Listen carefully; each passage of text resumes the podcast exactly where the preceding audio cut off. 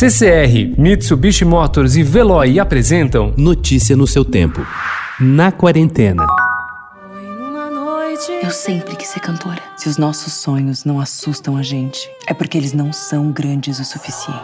E viva a coisa mais linda! Canta pra gente, vamos.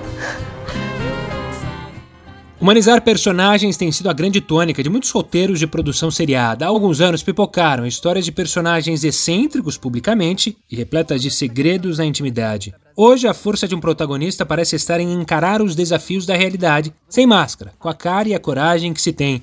De fato, o problema do convívio social está mais complexo nos últimos tempos e ainda ganhou novos contornos. Desde então, as séries se tornaram manuais da vida, seja sobre o tempo presente ou sobre o passado, como Coisa Mais Linda, situada nos anos 1960, no Rio de Janeiro, que estreia sua segunda temporada nesta sexta na Netflix.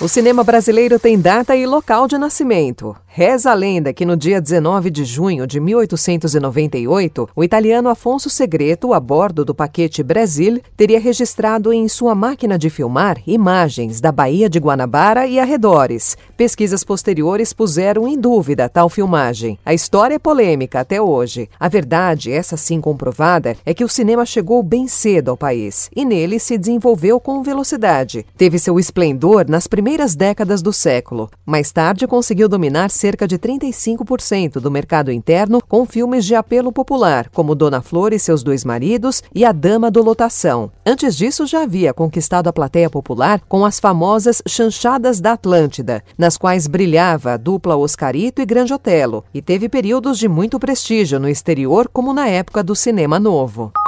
Uma pena a rede social não ter cheiro. Se tivesse, você já teria sido arrebatado pelo aroma inconfundível de açúcar e canela enquanto rola seu feed, fruto do cinnamon rolls que tem pipocado em fotos e vídeos. Antes de mais nada, fomos em busca da história da receita e descobrimos que os cinnamon rolls são a versão norte-americana do Kennel Bull, um pão enroladinho sueco aromatizado com canela. Nos Estados Unidos, a receita ganhou uma cobertura docinha de cream cheese, fora as variações de recheios que incluem geleias, marmeladas e chocolate.